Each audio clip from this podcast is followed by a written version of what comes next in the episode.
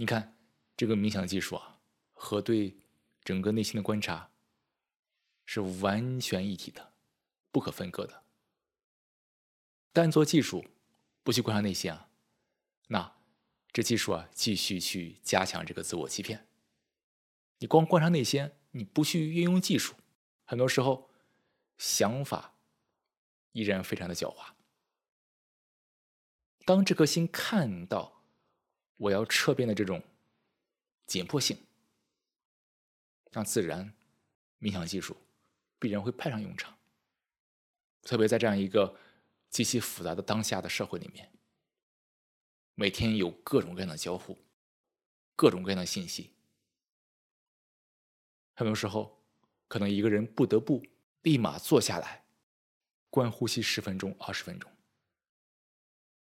这个社会，这个时代，这个生活状态，有大量的想法，来自各种各样的人的心理需求。稍一不留神，这个大脑就被拖拽回各种各样的专注的状态，那个我又回来了。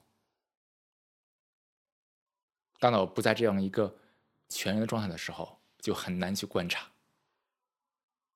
所以，当这颗大脑看到这样一个现状，那自然冥想技术必然会有它的用武之地。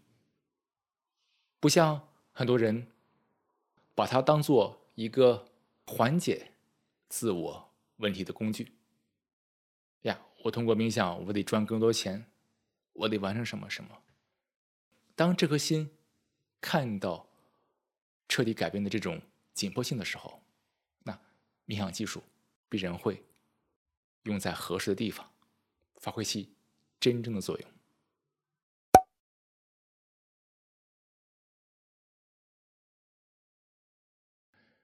麦迪布斯呢，在二零二零年、二零二一年都有过一期关于冥想技术的节目。其实每期内容啊，侧重点不一样，都指向同一个问题。若有兴趣的朋友，这几期节目都可以一起去听，来辅助你的观察和理解。我每年都谈一次冥想技术，内容其实都一样，尽管侧重点不一样。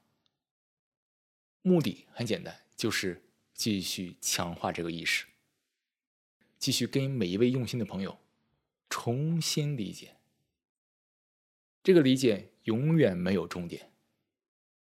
有终点的理解，那不是理解。理解意味着咱们在这一刻清空、放下，什么也不知道，重新来看待，来体会。这个态度本身，就是冥想的人生态度。过好每一刻。清空这颗心，带着未知过每一刻，也就是重新过每一刻。